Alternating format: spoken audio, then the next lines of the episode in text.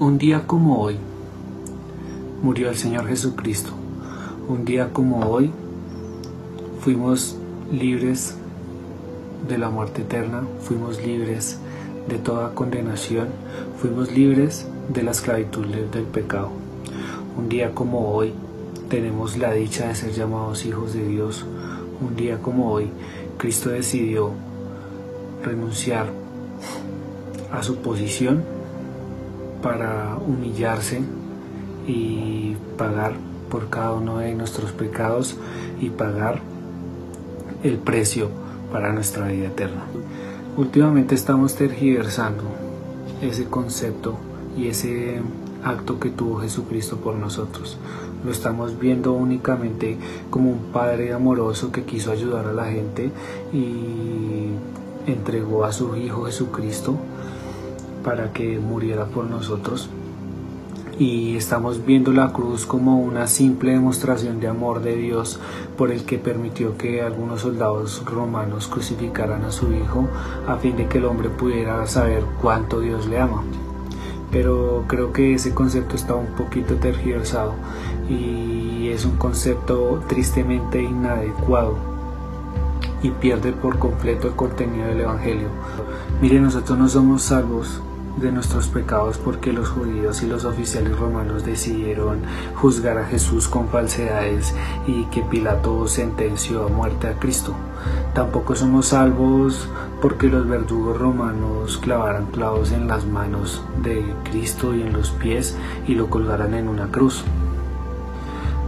Porque, a ver, preguntémonos por un momento, ¿creemos de verdad que el falso juicio al que se le, que se le impartió a Jesucristo eh, pagaría la deuda de los pecados de toda la humanidad?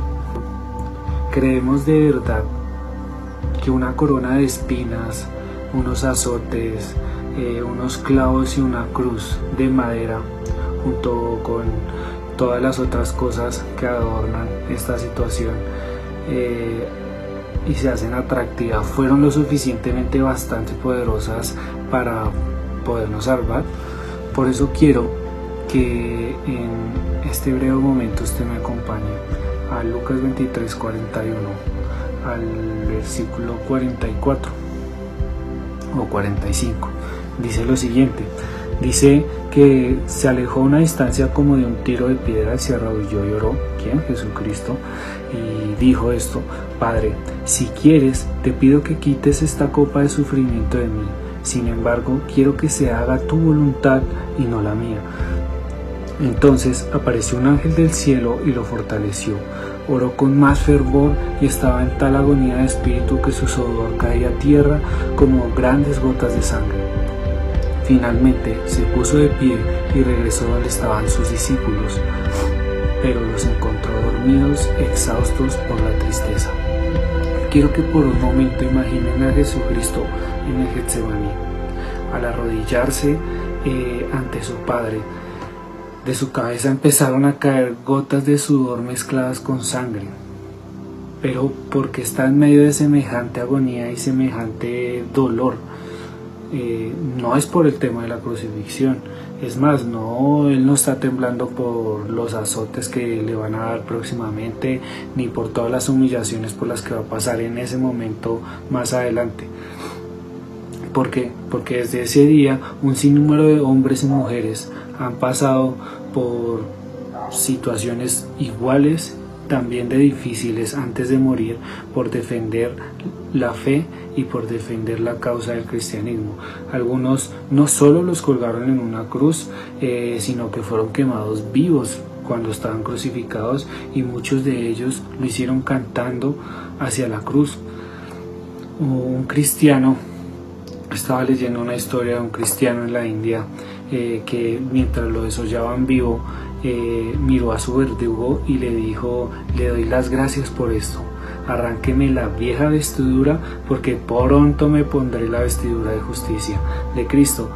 Eh, existen otros casos en donde, por ejemplo, la muerte de Christopher Love, un misionero reconocido, le escribió una nota a su mujer en donde decía, hoy me separarán de mi cabeza física, pero no pueden separarme de mi cabeza espiritual, que es Cristo. Mientras caminaba hacia la muerte, su esposa aplaudía mientras él cantaba sobre gloria, sobre la gloria. Así que por este tipo de cosas, ¿usted cree que estos hombres y estas mujeres tuvieron más valor que Jesucristo mismo? Porque incluso ninguno lloraron, sino que por todo lo contrario empezaron a alabar a Cristo. ¿O por qué razón Jesús temblaba en el jardín mientras lloraba lleno de angustia? Pues quiero decirles que Jesucristo no era ningún cobarde y no tenía ningún miedo porque tenía que enfrentar a los soldados. Por lo contrario, Cristo es el Salvador que estaba a punto de soportar la ira divina. Quiero que escuches estas palabras. Cristo dijo, Padre mío, si es posible, pase de mí esta copa. Pero ¿qué copa? ¿A qué se refiere con la copa? La copa no hace referencia a la cruz de madera. La, copa no significaba el sufrimiento que vio pasar Jesucristo en ese momento. La copa era la ira de Dios, eso fue lo que hizo retroceder verdaderamente a Jesús cuando estaba en el jardín. Eso fue lo que le hizo temer y digamos que llegar a ese punto de angustia. Fue la ira de Dios. Imagínense toda la ira de Dios hacia el pecado y hacia los pecadores estaba acumulada desde el principio de la creación del mundo y estaba a punto de derramarse sobre Jesucristo y sudaba sangre ante semejante pensamiento. Miren, muchos dicen que Dios tuvo que separar la mirada de, de, su Hijo Jesucristo porque tenía, eh, le daba dolor el ver el hecho de que su Hijo Jesucristo estaba sufriendo y estaba siendo maltratado por los romanos. Pero verdaderamente Dios el Padre decidió mirar hacia otro lado, no fue por esta sencilla razón, sino porque eh, él no puede soportar ver el pecado. Su hijo estaba lleno de pecado. En ese momento su hijo estaba totalmente contaminado por todo el pecado de toda la humanidad y eso significaba que el padre no podía soportar ver ni siquiera a su hijo en ese momento. Quiero que pienses una cosa.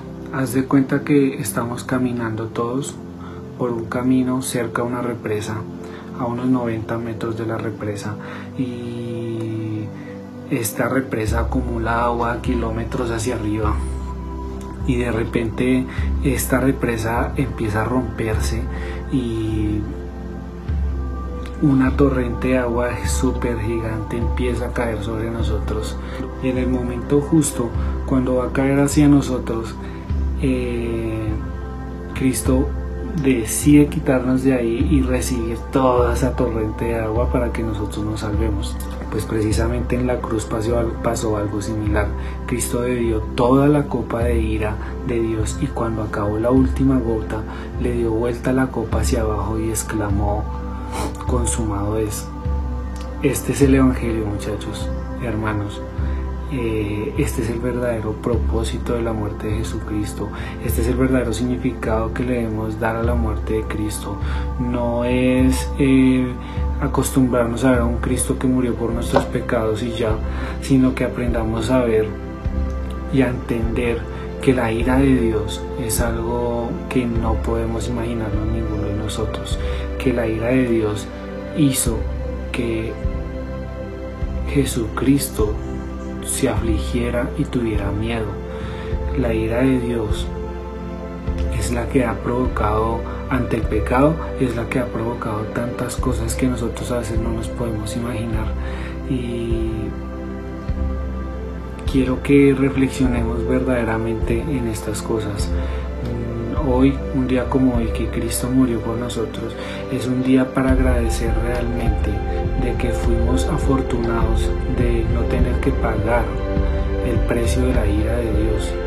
Y es que créanme que nos cuesta muchísimo entender que cuando Dios se molesta por el pecado y con nosotros se molesta de verdad muchísimo.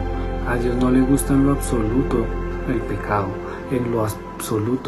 Y si nos hemos dado cuenta a través de muchas historias bíblicas, la torre de Babel, el diluvio, tantas cosas por lo que pasaron los israelitas, lo que vemos hoy en día son consecuencias del pecado, hermanos, y son cosas que reflejan en cierta manera el disgusto de Dios hacia su pueblo, ah, el disgusto de Dios al ver que sus hijos no entienden verdaderamente el propósito de la muerte, no entienden verdaderamente el propósito del Evangelio y no entendemos verdaderamente lo mucho que necesitamos a Jesucristo porque es la única solución ante esta ira de Dios tan grande.